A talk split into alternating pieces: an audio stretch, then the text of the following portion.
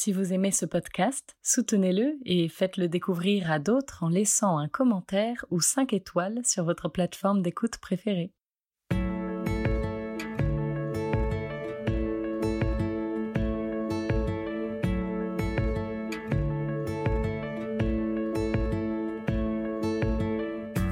Vous écoutez La philanthropie en question, le podcast qui vous emmène au cœur de la recherche sur le don. Chaque mois, la chaire philanthropie de l'ESSEC vous partage et met en perspective les grandes idées d'un chercheur, d'un article ou d'un ouvrage éclairant.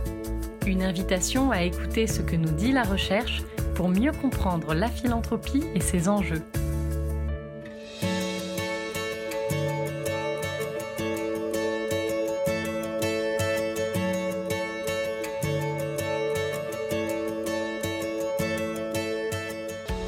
Bonjour, je suis Anne Monnier, chercheuse à la chaire philanthropie de l'ESSEC. Et pour ce premier épisode, je vous propose de découvrir, ou de redécouvrir, un texte majeur. L'essai sur le don de Marcel Mauss.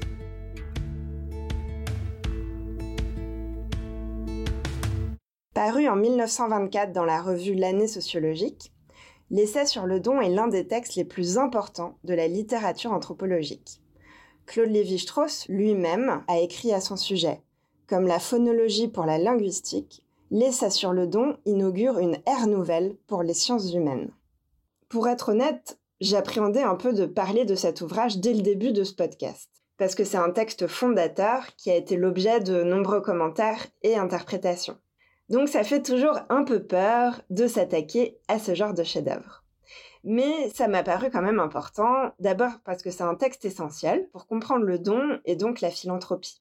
Et puis bien sûr parce que je le trouve absolument passionnant et qu'il m'a beaucoup inspiré pour mes propres recherches. D'autant plus que je considère que l'anthropologie, très peu utilisée pour comprendre la philanthropie, n'est pas appréciée à sa juste valeur. Et donc c'est aussi un moyen de faire connaître cette discipline qui me tient particulièrement à cœur.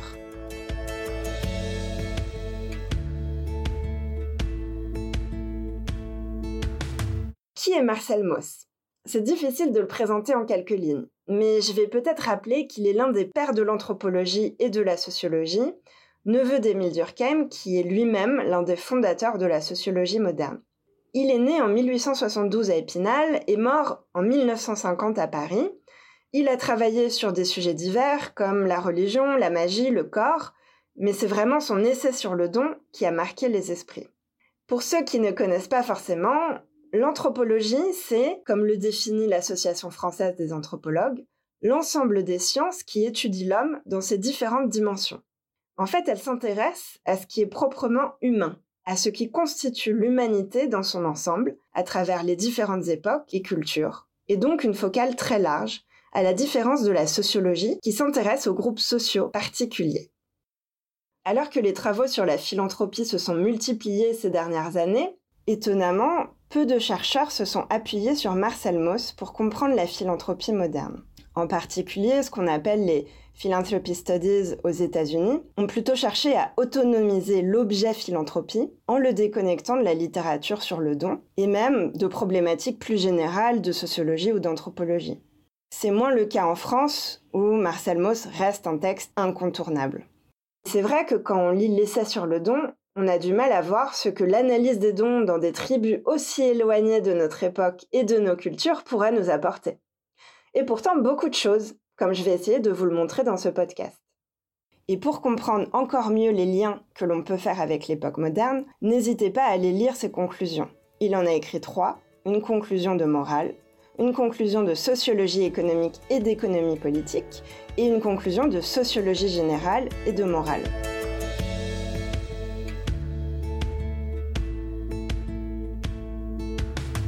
Parlons un peu de méthode. Comme il le dit au début de son texte, Marcel Mauss a utilisé la comparaison. Et il s'est centré sur des aires géographiques déterminées en s'intéressant à différentes sociétés du Pacifique. La Polynésie, notamment Samoa et la Nouvelle-Zélande, la Mélanésie, avec la Nouvelle-Calédonie, les îles Trobriand et la Nouvelle-Guinée, et les tribus indiennes de la côte nord-ouest de l'Amérique. Moss n'est pas allé sur le terrain, et il s'appuie pour son texte sur le travail de plusieurs ethnographes, parmi lesquels les célèbres Franz Boas et Bronisław Malinowski. Le point de départ de la pensée de Moss sur le don c'est cette grande question.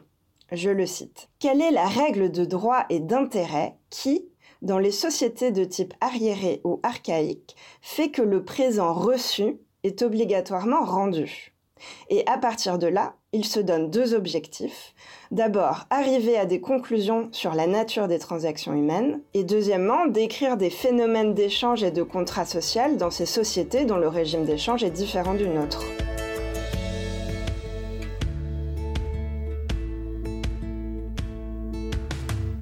Plongeons maintenant dans le cœur du texte.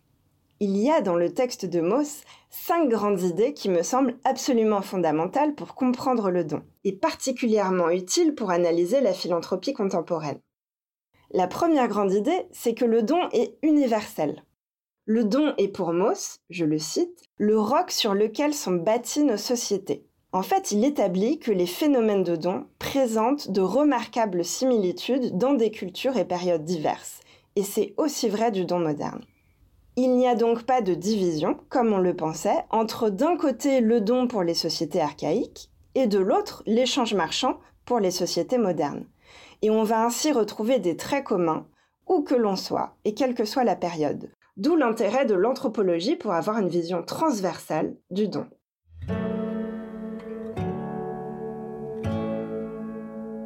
La deuxième grande idée, c'est que le don est un phénomène complexe que Mauss décrit comme un phénomène social total.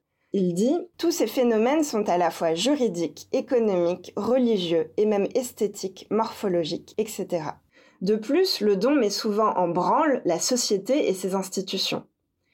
Et c'est vrai que si les dons dans ces sociétés archaïques se faisaient collectivement, c'est ce qu'il appelait d'ailleurs des prestations totales, c'est-à-dire de clan à clan ou de famille à famille, on retrouve cette dimension collective dans la philanthropie moderne. Par exemple, les premières grandes fondations étaient des fondations familiales. Et de même, il y a souvent l'engagement d'un collectif dans un don, notamment le groupe social auquel appartiennent le donateur et le récipiendaire, celui qui reçoit le don. Donc le don ne doit pas être vu seulement comme un acte entre un donateur et un récipiendaire individuel, il est aussi important de prendre en compte sa dimension collective et totale.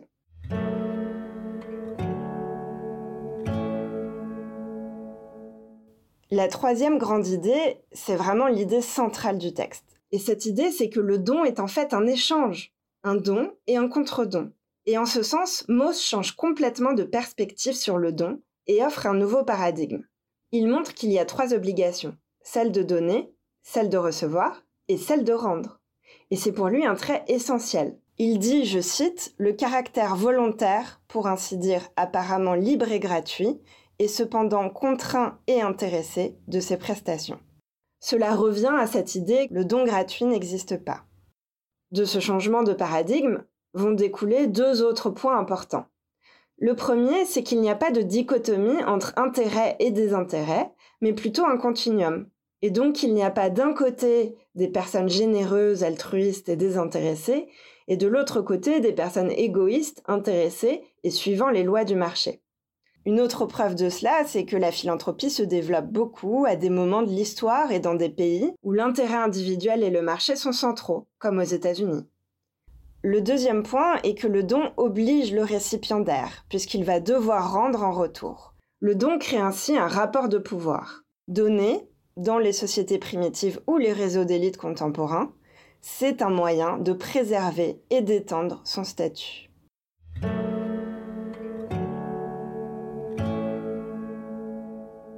La quatrième grande idée, c'est l'importance des aspects symboliques du don. Mauss part d'une idée simple, je cite. Ce qui, dans le cadeau reçu échangé, oblige, c'est que la chose reçue n'est pas inerte. Même abandonnée par le donateur, elle est encore quelque chose de lui. C'est ce qu'il appelle le haut, H-A-U, l'esprit des choses. Ainsi, accepter quelque chose de quelqu'un, c'est accepter d'une certaine manière quelque chose de son essence spirituelle. Il en parle d'ailleurs dans sa conclusion de morale. Il dit notamment Dans nos sociétés aussi, les choses ont encore une valeur de sentiment, en plus de leur valeur vénale. Il y a une union intime entre le don et l'identité du donateur. L'un des exemples sont les dons issus de ce qu'on appelle l'argent mal acquis. Si on reçoit par exemple un don d'un trafiquant d'armes, le don est souillé symboliquement par l'identité du donateur. Le don philanthropique a ainsi un rôle dans la formation et l'expression symbolique des identités personnelles et collectives.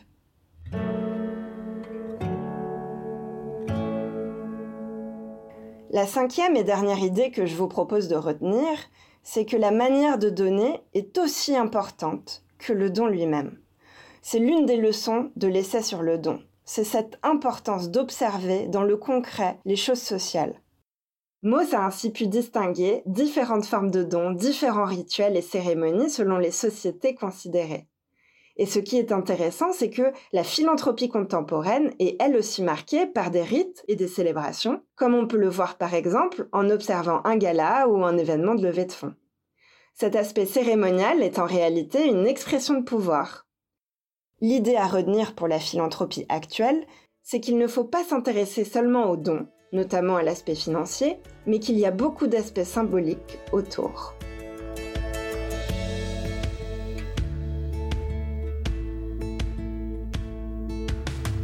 J'aimerais conclure cet épisode en réinsistant sur l'importance de l'anthropologie pour comprendre le don et la philanthropie contemporaine plus largement.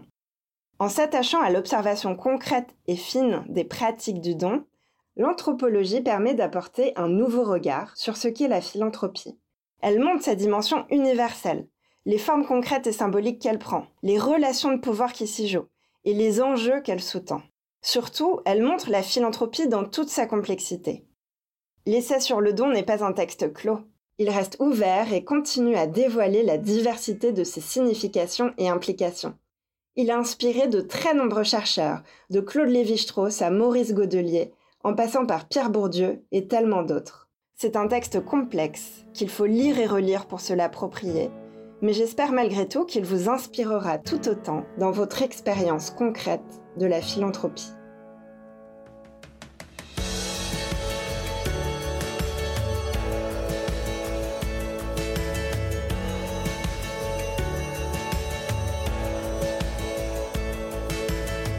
Vous avez écouté le podcast La philanthropie en question avec Anne Monnier de la chaire philanthropie de l'ESSEC.